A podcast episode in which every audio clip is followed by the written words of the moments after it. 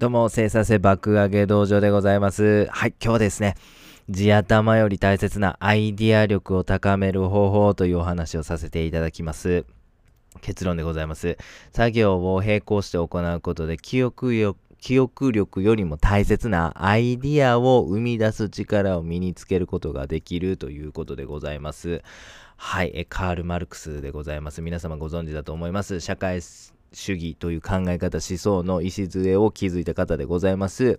まあちょっと社会主義っていう考え方がまだ現代のね、人間にはちょっと早すぎたみたいなこともございまして、まあなかなか社会主義は成功しなかったんですけども、まあただ彼の考えっていうのはそんな古めかしい考えっていうわけではなく、現代の社会福祉の考え方の基礎なんかにもなってますんで、このね、カール・マルクスの影響っていうのは非常に現代にも色濃く残っています。彼の仕事のやり方っていうのは非常に特徴的なんでご紹介させていただきます。彼はある仕事を着手して、その仕事が半分終わったタイミングで別の仕事に着手するという癖がありました。まあ、つまり並行して作業を行ってたわけなんですよね。そして、えー、何かこうアイデアに詰まったりした時にはデスクの周りを激しく歩き回る癖があったそうなんですね。これがカール・マルクスでございます。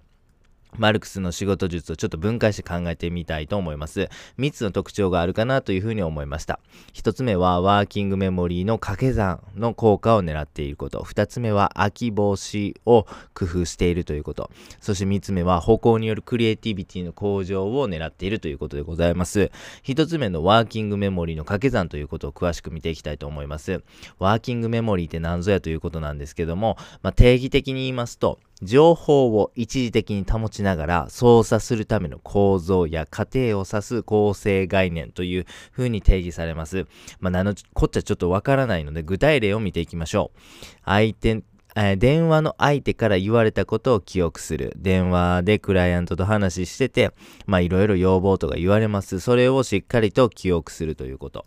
二つ目の例としては、たくさんの資料を短時間で読み込んで内容を理解すること。えー、三つ目の例としては、えー、質問された内容を聞いて理解しながら同時に頭の中で回答をまとめる。こういう風な作業。まあ一度に大量のタスク、複数のタスクを同時にこなすということですね。こんな複雑なことなんでできるかというと、脳のワーキングメモリーっていうものをうまく使うことで、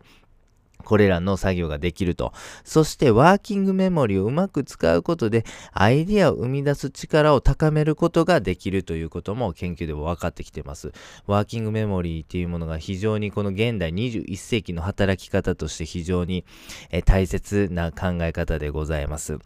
ワーキングメモリーで掛け算。これは何ぞやということです。ご紹介させていただきます。アイディアというものをそもそもまずは分解して考えていきたいんですね。アイディアっていうのは既存のアイディアの組み合わせでしかないと。これはジェームス・ヤングという方がアイディアの作り方という命中の中で考え出した、えー、提唱している考え方でございます。例えばメルカリ、えー、インターネットとかね、アプリとかでね、手軽に出品できるフリマアプリでございますが、メルカリというのは既存のフリーマーケットと既存のインターネット、これを組み合わせることで新しいアイデアが生まれました。こんな感じでですね、今あるアイデア、新しいアイデアとかも、それは既存のアイデアの組み合わせでしかないと。01で何か新しいものを生み出すということはないと。あくまでそれは組み合わせの新しさなんだということですね。これがアイデアという風な考え方でございます。では僕たちは新しいアイデアをどうやって作ればいいのか。それは組み合わせを考えることです。で、マルクスはどうしたかというと、頭の中で彼は組み合わせていたという風に思うんです。彼の仕事を振り返ってみますと、A という仕事の内容を半分終わったタイミングで B という仕事に着手し始めます。これどういうことかというと、ワーキングメモリー内で A といいう仕事と B という仕事を掛け合わせる、組み合わせるということをやってたと思うんです。それによって彼は新しい仕事のアイディアというものを生み出していたと思うんです。さらにですね、彼は、えー、仕事の途中でですね、デスクの周りを激しく歩き回る癖もありました。これは歩くことでは、えー、クリエイティビティを向上させるという効果を狙っているというふうに思うんです。えー、実際に研究結果として歩くことでクリエイティビティが自然に向上するというデータもございます。まあ、当時はそんな研究結果もないと思うので、マルクスは多分体感的に、えー、自分の経験的にですね、歩くことでアイディアがより醸成されるということを理解していたんだと思います。こういうふうな、えー、マルクスの働き方というのはですね、非常に、えー、この新しいアイディアを掛け算できる、掛け合わせることができるというふうな、えー、働き方だというふうに思います。このアイデアを生むということに関しましては、口述させていただきます。はい。一つ目、ワーキングメモリーの掛け算ということをご説明させていただきました。二つ目は、飽き防止ということです。飽きは集中力の敵なんです。だから、飽きないための工夫が僕たちには必要です。マルクスは半分作業が終わったタイミングで新しい作業を開始しました。飽きを防止して集中力を維持することができたということですね。えこれをですね、日常生活、僕たちの、えー、普段の生活の作業に落とし込むのであれば、きっとポモドーロテクニックが一番いいというふうに思います。ポモドーロテクニックというのは25分作業して5分休憩する。この30分1サイクルをじゅんぐりじゅんぐりじゅんぐり回していくという、えー、テクニックでございます。それだけでですね、集中力とか生産性を向上させることができます。はい。えー、このポモドーロテクニックで飽き防止をするとしたらどんな感じかと言いますと、1つ目のポモドーロでブログをやる。2つ目のポモドーロはデザインザインをやる。3つ目のポモドーロはプログラミングをやるというふうにですね、ポモドーロごとに作業を大胆に変えるということですね。そうすることによって飽きずに作業することができる。逆に、ポモドーロテクニックの悪い例としては、1つ目のポモドーロはブログ書いて、2つ目のポモドーロもブログ書いて、で、3つ目のポモドーロもブログを書くみたいな運用の仕方。これは飽きがどうしても生まれてしまいます。1番目のポモドーロの集中力と3番目のポモドーロの集中集中力は、きっと3番目のね、ポモドーロの集中力めちゃめちゃ落ちてると思うんです。それは飽きが生まれてしまうからですね。ということで、彼は、えー、作業をじゅんぐりじゅんぐり、半分終わったタイミングで新しい作業を開始するっていうのは、飽き防止を、えー、実践してですね、集中力を維持したんじゃないかなというふうに考えられます。3つ目、歩行のクリエイティビティですね。先ほども申しましたけども、歩くだけで人間というのは創造性が向上するという研究結果ございます。作業を並行して行う。それは先ほどご紹介しましたワーキングメモリーでの掛け算の効果を狙っています。そこにプラス、歩行によるクリエイティビティの向上。この2つの相乗効果で彼の仕事内容、アウトプットというものがすごいレベルが上がっているというふうに思います。マルクスの仕事術を分解すると、この3つの大きな要素というものが浮かび上がってきました。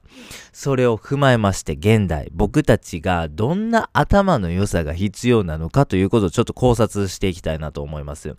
記憶力っていうものの価値は下がっているというふうに考えています。なぜかというと、今の時代ググればもう終わってしまうからなんですよね。ただ単に物事を正確に記憶しているということの価値は下がってきてしまいました。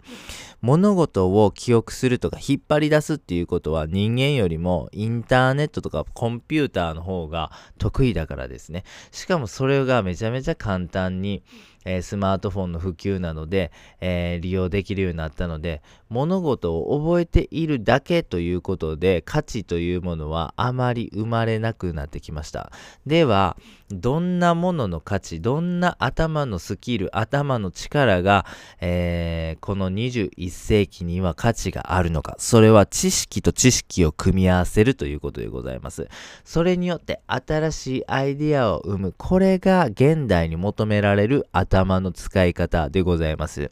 これから来るであろう AI 時代においてもこの頭を使う新しい知識を生み出すために既存の知識と既存の知識を組み合わせるという考え方はこの AI 時代でも必要な働き方なんですね。なぜかと言いますと AI が現時点ではその新しいアイディアを生み出すということが苦手だからなんですね。